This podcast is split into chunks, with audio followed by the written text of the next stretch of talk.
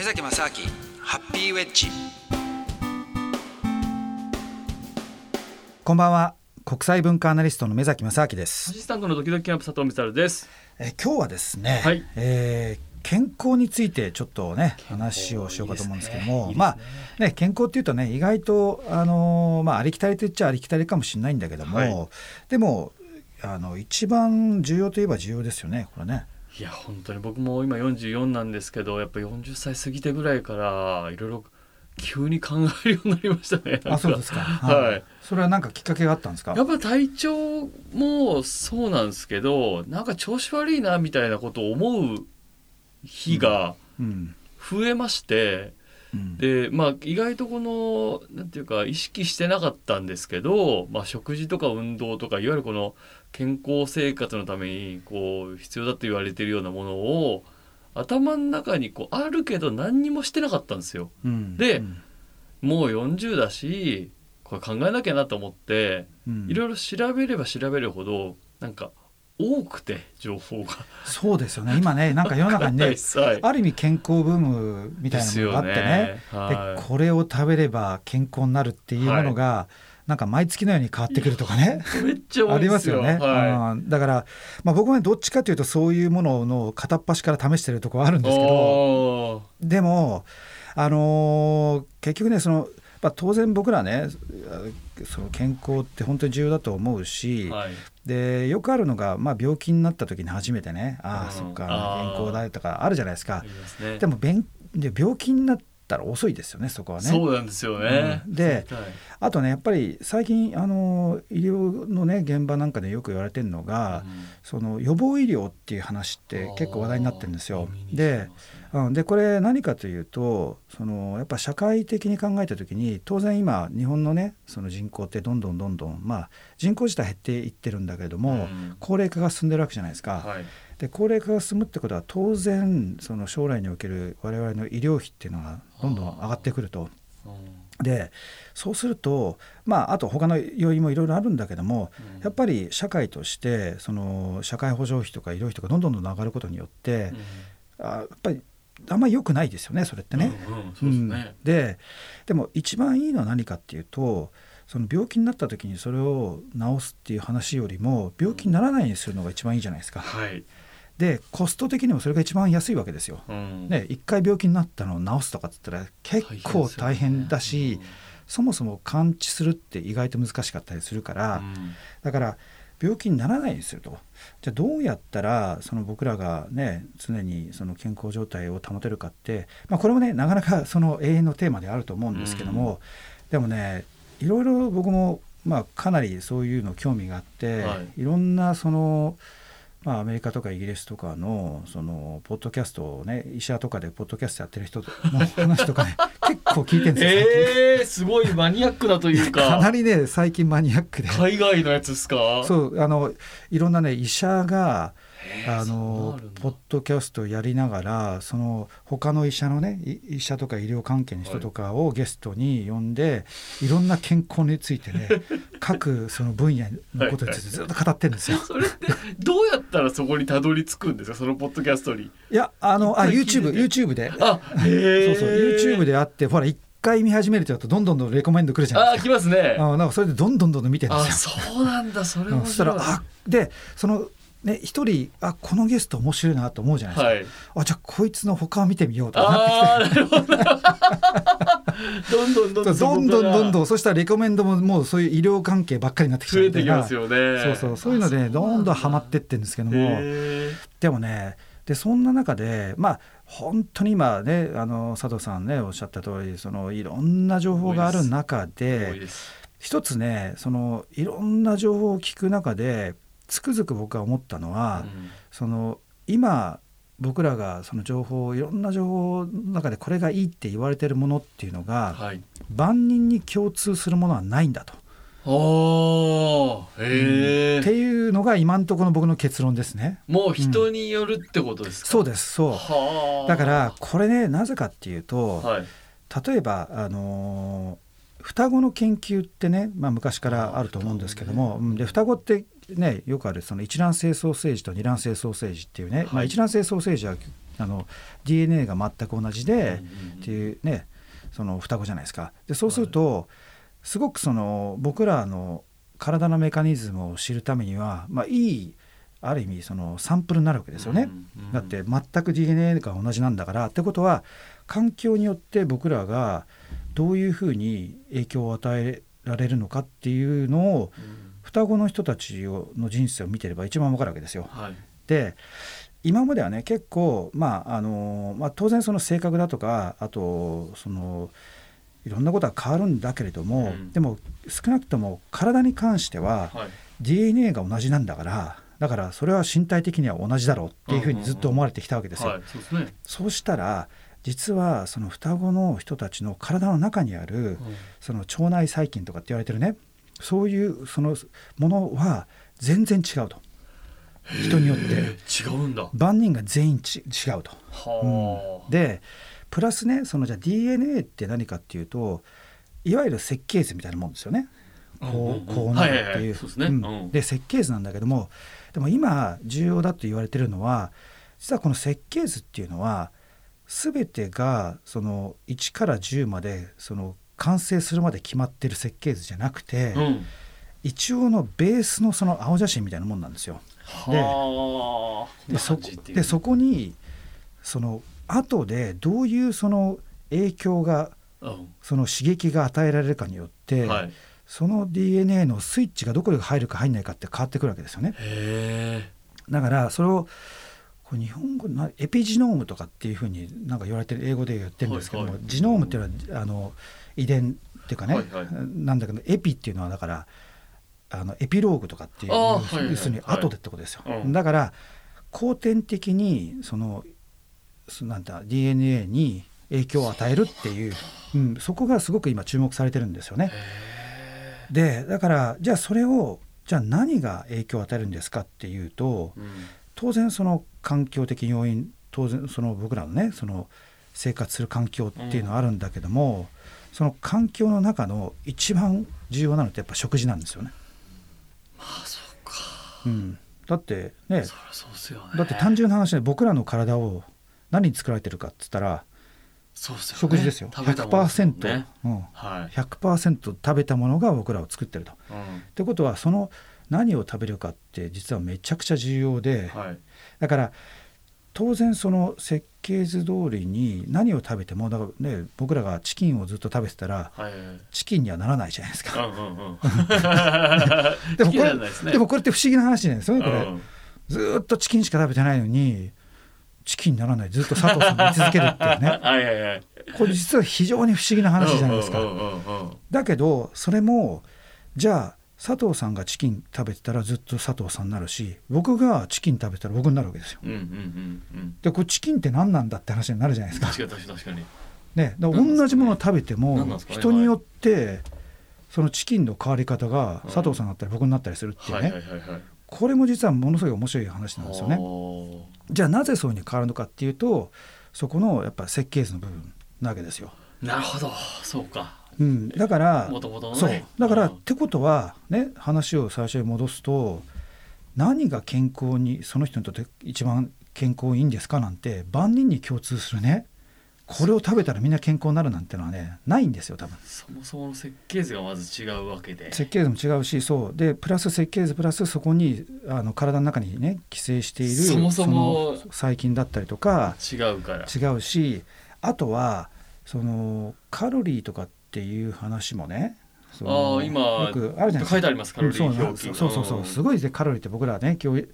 しますよね。気にするし、はい、なんか僕らの頭の中でカロリーってそのなんだろうね一日のしこうなんて取らなきゃいけないカロリーとか。ありますねなんか目安で。そうそう、はい、目安があるしあとこんなにカロリーを取っちゃったからじゃあ運動してこのカロリーを消費しようって言ってなんかどっちかこうなんだろうな一つのこうメモリーがあってはいはいはい。でそうですね。そうそういっぱいあっちゃうと太るみたいなイメージあるじゃないですか。あるある。これがねその多くのその今の医療関係者の人たちが言ってるのが、まあ、そもそも大間違いだと。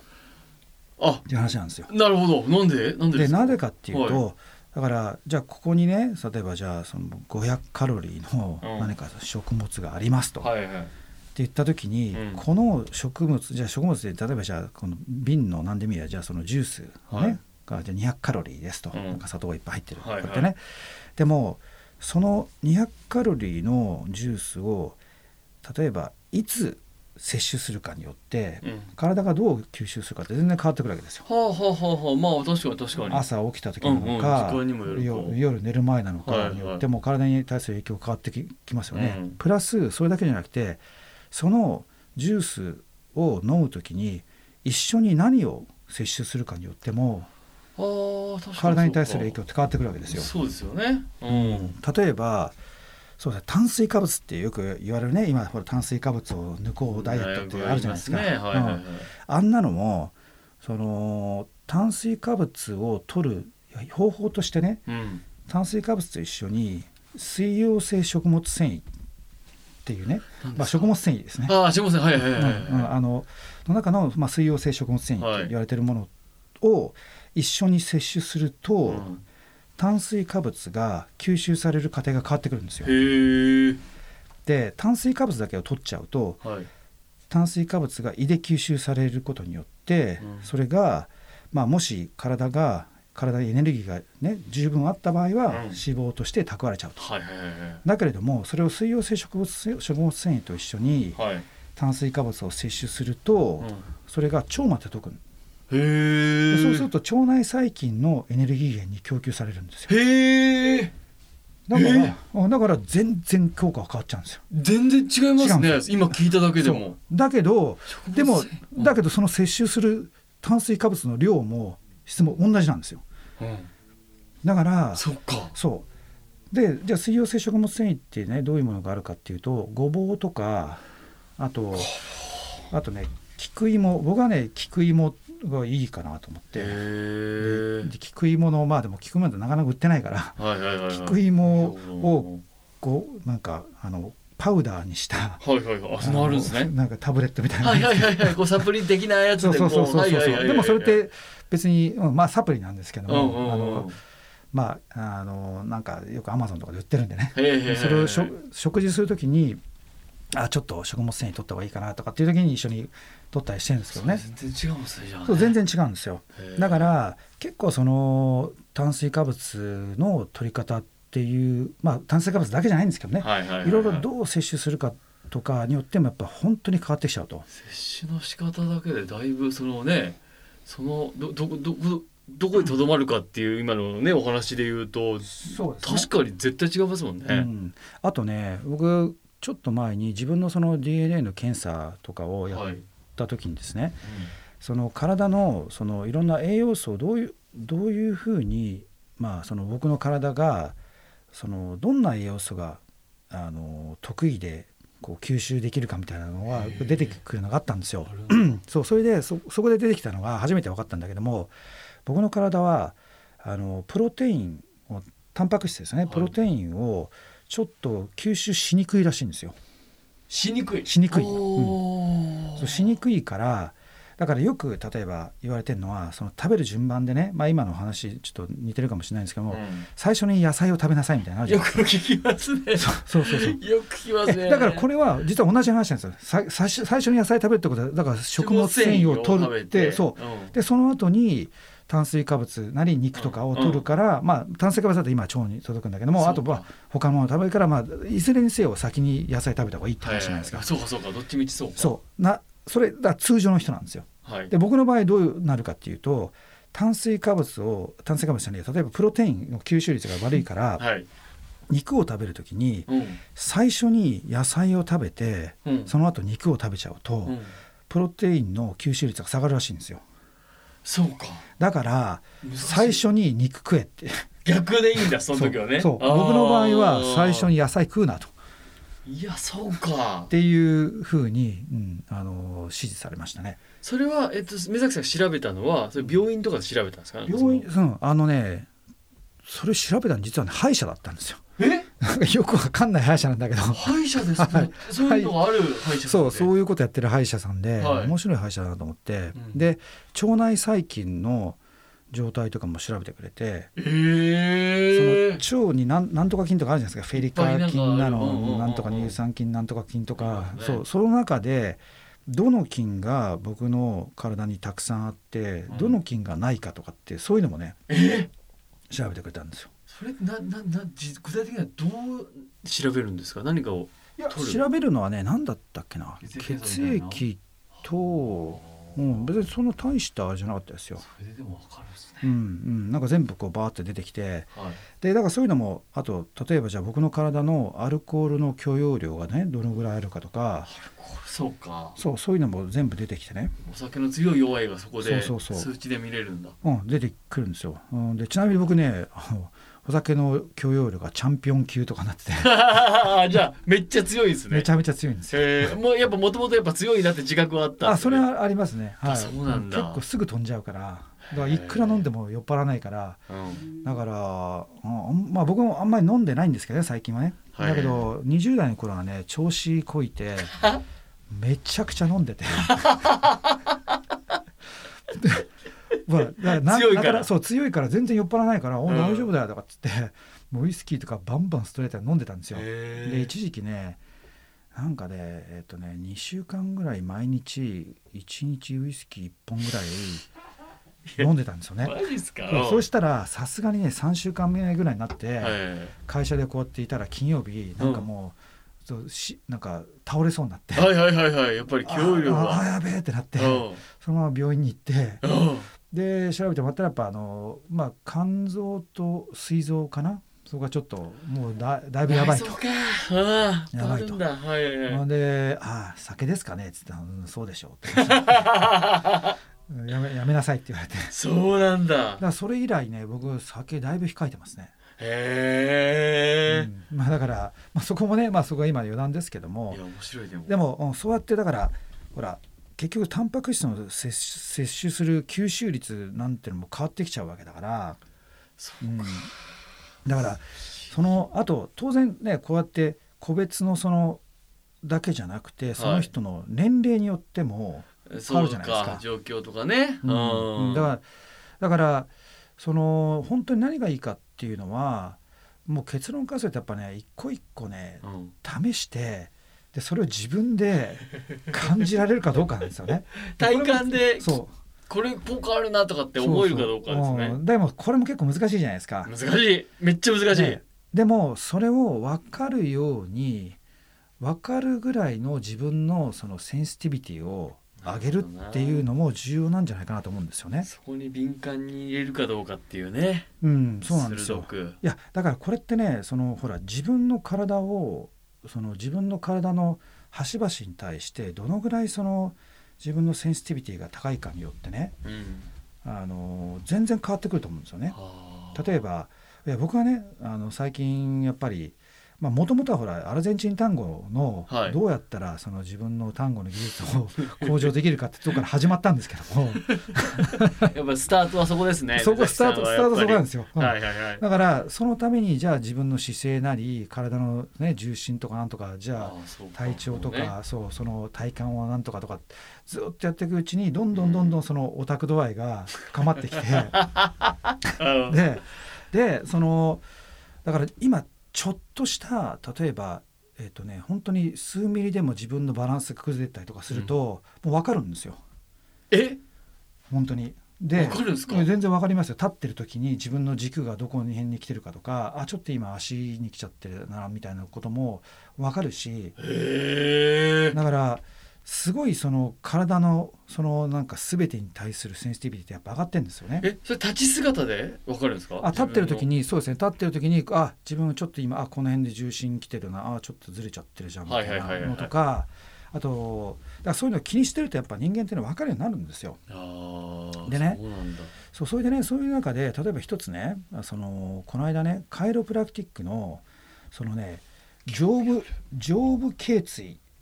上部頸椎専門のカイロプラクティックっていうなんかすごいのがあって専門？専門。だいぶマニアックですねそう上超もうめちゃくちゃマニアック。なぜかっていうと上部頸椎ってこの上の頸椎ってあるじゃないですか。首の頸椎。の頸椎って第一頸椎第二頸椎が第、まあ、何どこまであるのか分かんないけど10ぐらいもあるんですか、なんかいっぱいある、要するに背骨ですよね。はいはいはいはい、そうそれで背骨ののところにその要するに頸椎って背骨と背骨のその頸椎と頸椎の間に椎間板っていうその、うん、要するにゴムみたいなのがあるわけですよ。はい、でよくあるほら椎間板ヘルニアっていうのは、ね、そうこのあの頸椎と頸椎がこうくっついてきちゃって、うん、この間にある椎間板っていうのがこう潰れちゃってそれがむにょって出てきてそれが背中の神経に当たるから痛いってなる。それを椎間板ヘルニアっていうんですよね。はいはいはい、でそれがねその上部頸椎の一番上の頸椎、うん、第一頸椎って言われてるもの要するにこの首のすぐ下のところ首をこう、はい、左右に回す時に、うん、その動いてる頸椎ですよ、はい、ここには椎間板がないんですよ。えー、ででどういうことかというとなぜかというと首って横にこうね横向いた時に90度以上いくじゃないですか。うんうん、うまくいくと。90以上って、まあ、90度からまあプラスぐらい。すごい曲がりますよね。そうこれは椎間板があるとこんな曲がらないんですよ。そうなんだ、うん、だから結構こうやって可動域がすごいんですよね。はい、でそれこを実はじゃあ椎間板がないから可動域がすごくあるんだけど実は多くの人はここがずれちゃってるらしいんですよ。若干1ミリとか2ミリとか3ミリとか分かんないですけども、はい、でここの第一頸椎のそのがずれると何が起こるかっていうと、うん、こうやってそのその要するに頸椎の中に何があるかって言ったら血液のねその、まあ血管が通ってるわけですよ。はいはいはい、そう。でってことは血管がそれにずれることによって、うん、流れる血の量ってものが阻害されるわけですよ。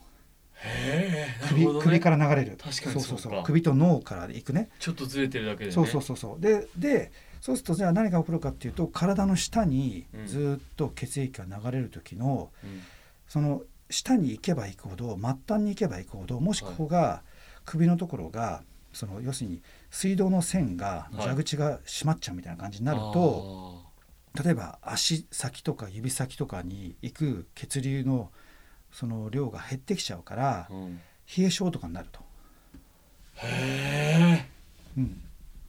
冷え性僕も冷え性なんですよ。ですよねじゃあ、はい、うん、だから多分、うん、あの曲がずれてると思う。ずれてると思う。そうそれででそこをだから僕行ってみたんですよね。うん、でそれをねすぐ調べられるんですよ。で調べるというかねまあやり方いくつかあって、はい、本当にあのレントゲンとかを取って、うん、物理的にどのぐらいずれてるかっていうのを調べる方法もあるんだけども、僕が行ったところはまあね先生から言うといやそれやってもいいんだけどもうこのこうやって調べたら分かるからやる必要ないんだよみたいな 先生で、うん、だからそれはまあその患者さんのどう納得するかっていうものだと思うんだけども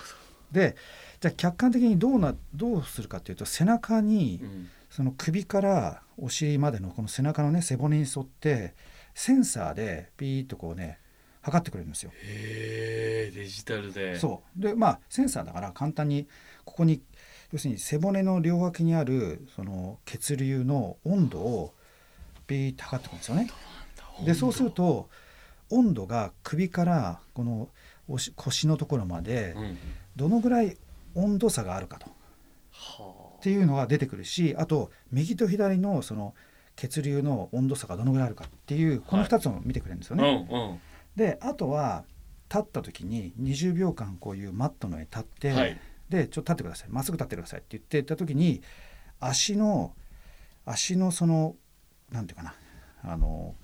どの部分に体重が重心が。そう乗ってて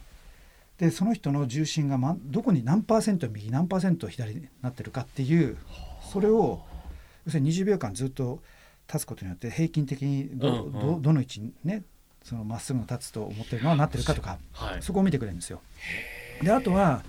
実際にそのテーブルに乗っかって左右の手のね長さがどのぐらいこうずれてるかとか左右の足がどのぐらいかとかいろいろいろいろまあでも30分間パーッとチェックしてもらって、はい、でやったらやっぱ僕もねあちょっとやっぱずれてますねと。そうなんだ、うん、で僕はやっぱどっちかというと冷え性なんですよ。はいはい、でやっぱり上から下に行くに従ってその血流が少しずつねやっぱ減ってったんですよね。血流血流っていうか温度が下がっていったんですよ。で首のところの本当に第一頸椎のところの左右差もめちゃくちゃあったんですよね。うん、だからあじゃあうんあちょっとずれてるからじゃあ直しましょうっつって。で、はい、じゃあちょっと寝てくださいとかっつって。はい。でカイロだからカイロのテーブルね、ピッて寝て「うんじゃあ行きますよ」とかっつってガコンとかって。ああはいはいはい。で終了。イメージあるマジですか？1秒で終了で。え？一回？一回一回で。だってガコンって別に痛くなんてないですよ。そうですよね。なんかあの、カイロプラクティックとかでよく見るやつ。そうあのなんかバコンって。はいはいはいはい、そうそうあれあれ。あそこに首乗っけて。はいはい。いやここの辺のここの角度からこうですね。とかっつってバーンってやって。でそれやった後にじゃあちょっとあの30分ここで寝ててくださいっつって、うん、すぐ隣にベッドがあってでベッドでこうやって30分ぐらい寝てたんですよ休んだんですよね。こうやってはいはいはい。うん、まあその後じゃ首を直した後にどうなるか。うん、でそのベッドに寝てで30分後にはいじゃああのもう一回あの調べましょうっつって、うん、で背中のねまたセンサーでピッてやったら全部治ってるんですよ。へえ。そんな一瞬で？そう。いや30分ぐらい。だから30分やったから、うん、それで体がもうそれで反応して治っちゃって「あ治ってますね」なんつって。だけどだけど問題はやっぱり人間の体ってその長年ね結局そのずっとそのずれたままで僕いたわけですよ。で原因わかんないですよ。なぜずれたのか。ちょっとずつ何かがあったとかね。なんかね原因いろいろあるらしいですね。生まれつきかもしれないしあとはなんかショックとショックって例えば僕が格闘技とかやってたから顔殴られたりとかそんなのもあるかもしれないしあと変な姿勢をずっとやってるとかいろいろ理由はかもしれないんだけどもでも結局その。変な姿勢であったとしても変な体だったとしても人間って結局何でも順応しちゃうわけですよ。そうか。だからそれを本来のものに直したところで、うん、結局もともとのものにまた戻ろう戻ろうってやっぱなっちゃうんですよね、まあうん、だからその後じゃあ1か月後にもう一回来てくださいってなって、うん、でちょっと見てみましょうと。でねでその時にその僕が勝手に思ったのが、あじゃあその要するに先生が言うね。いやこれ今自分の体が本来ある位置にとにかくもう戻そう戻そうとこう、ね、免疫力を高めてやってるから、だからなるべくそのマッサージとかなんかそういうね外部的な刺激っていうのはない方がいいとか言われたんですよね。で結局なぜかというとそのほらマッサージなんとか腰痛いとかなんとかっていうのっていうのはそのその場所だけを治しちゃう。だから痛いから。あ全体じゃなくて。そうでも本当の原因って結局その首のことだったりするわけですよ。そこからちょっとずれてったりするそう首のとこがずれてるから結果としてなんか足とかなんとか痛くなる。腰が痛くなるから。じゃあそれで腰を治したところで根本が治ってないと治ってないですよねと。なるほどね。ででじゃあ今度首を治した時に、うん、それをじゃあ首が今治ったのにまた足をマッサージとかなんとかってやっちゃったりするとその余計なことになっちゃうから、うん、だからやんないでくださいって言われたんですよ。言われたんだけどあんまり僕そこね深く考えないで、勝手に解釈して「いやちょっと待てよ」と「今治ったんだったら、うん、じゃあこの治った瞬間に一番完璧な状態に体戻してったら すげえ治るんじゃないかなと思って。よりね。そう。それでその後もうなんか2日後かなんかになんか他の整体とかに行ってグリグリ治したりとかしてやったんですよ。それで1か月後に行ったら「あれ?」とか言われて「あれ？なんかちょっとちょっとあんまりなんか元に元に持ってません。とか言われて。えー、だってその他に言ったこと言ってないですよね先生には。そう言ってない。で言ったら、ね、そしたら「あすいません。なんかいろいろやったんですけど」そしたら「それ全然ダメですよ」とか言われて。ダメなんだやっぱり。やっぱダメなんだと思って。ダメなんだ、うん、だから控え控えてくださいって言われて。うわそういうもんなんだ。そうそれで、えー、っとその後やっぱまたねちょっとまたずれてますねってなったから、うん、もう一回じゃあ1か月後に直してでで今そうそのその次の段階でねちょっと今、うん、また数週間後に行こうかって話になってるんですけども。どのぐらいでそのしっかりその治ってる位置でなんていうか矯正されていくというか。いやそれは人によると思いますよ。だからこれね例えば僕のだから母親もね「いやこれいいから行ってこい」っつって、うんうんうんこの親ちょっとやっぱ頸椎とか手術とかしてるしなんか今あのあと膝とかもなんかおかしくなってるんで、はいはい、だから結構いいんじゃないかなと思ってね、はい、で行かしたんですよ、うん、でそしたら母親はね1回なんか1.8ミリかなんかずれてるとかって言われて、うん、でそれを直したんだけどその1ヶ月後に行ったらそのね治りがすごい良かったいい感じになってるから、あ今回はもうアジャストしなくていいです。もう一回じゃあまた来月来て来てくださいって言われたらしいんですよ。へえそんなとこもあるんだ。だから下手すると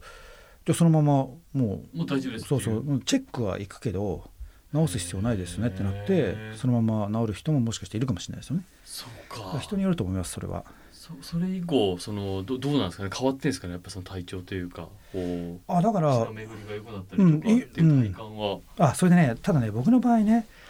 でそのじゃあこう立ってくださいとかっつって、うん、でこう背中の写真とか撮ってもらうわけですよ。あと、その重心とかもね、はいはいはい、やるんだけどそしたらなんかいいですねみたいになっていやほら僕もともとそのいろいろ姿勢とかやってるじゃないですか。で彼はねいや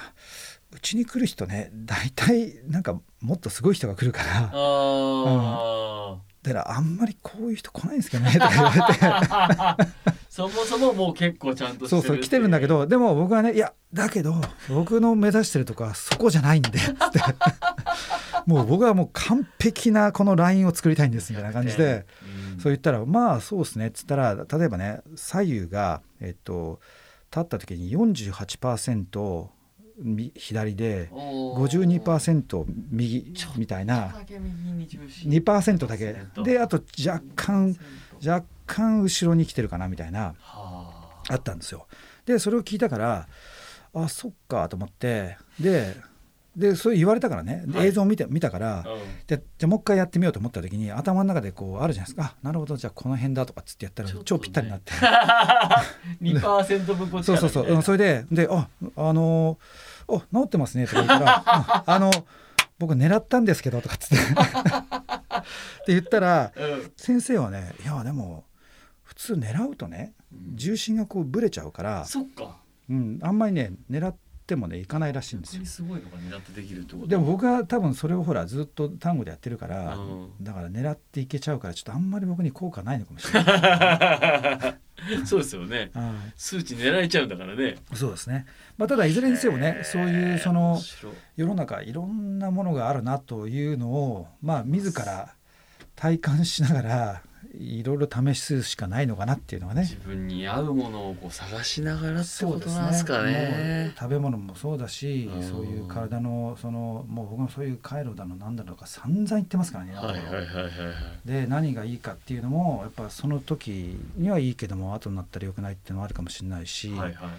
だからとにかくやいろんなことやり続けるってことと、うん、プラスやっぱり自分で自分の体に対するそのセンシティビティをとにかく上げてね、はいはい、本当に今の自分の体がどういう状態なのかってことをもう自分でしか判断できないじゃないですか。うんだからそそことのそのフィードバックをとにかくどれだけ追求するかっていうのが一つのキーなんじゃないかなと思いますけどね。そうやって自分とも向き合っていくそういう意味でも健康そうですね。はい。向き合っていくしかないんですね。はい。わかりましたということでいや非常にあのー、面白い興味深いお話をですね、えー、伺うことができました、えー、ということでございましてお相手はアシスタント時々キャプターとミチャルと目崎正明でした。さよなら。目崎正明ハッピーウェッジ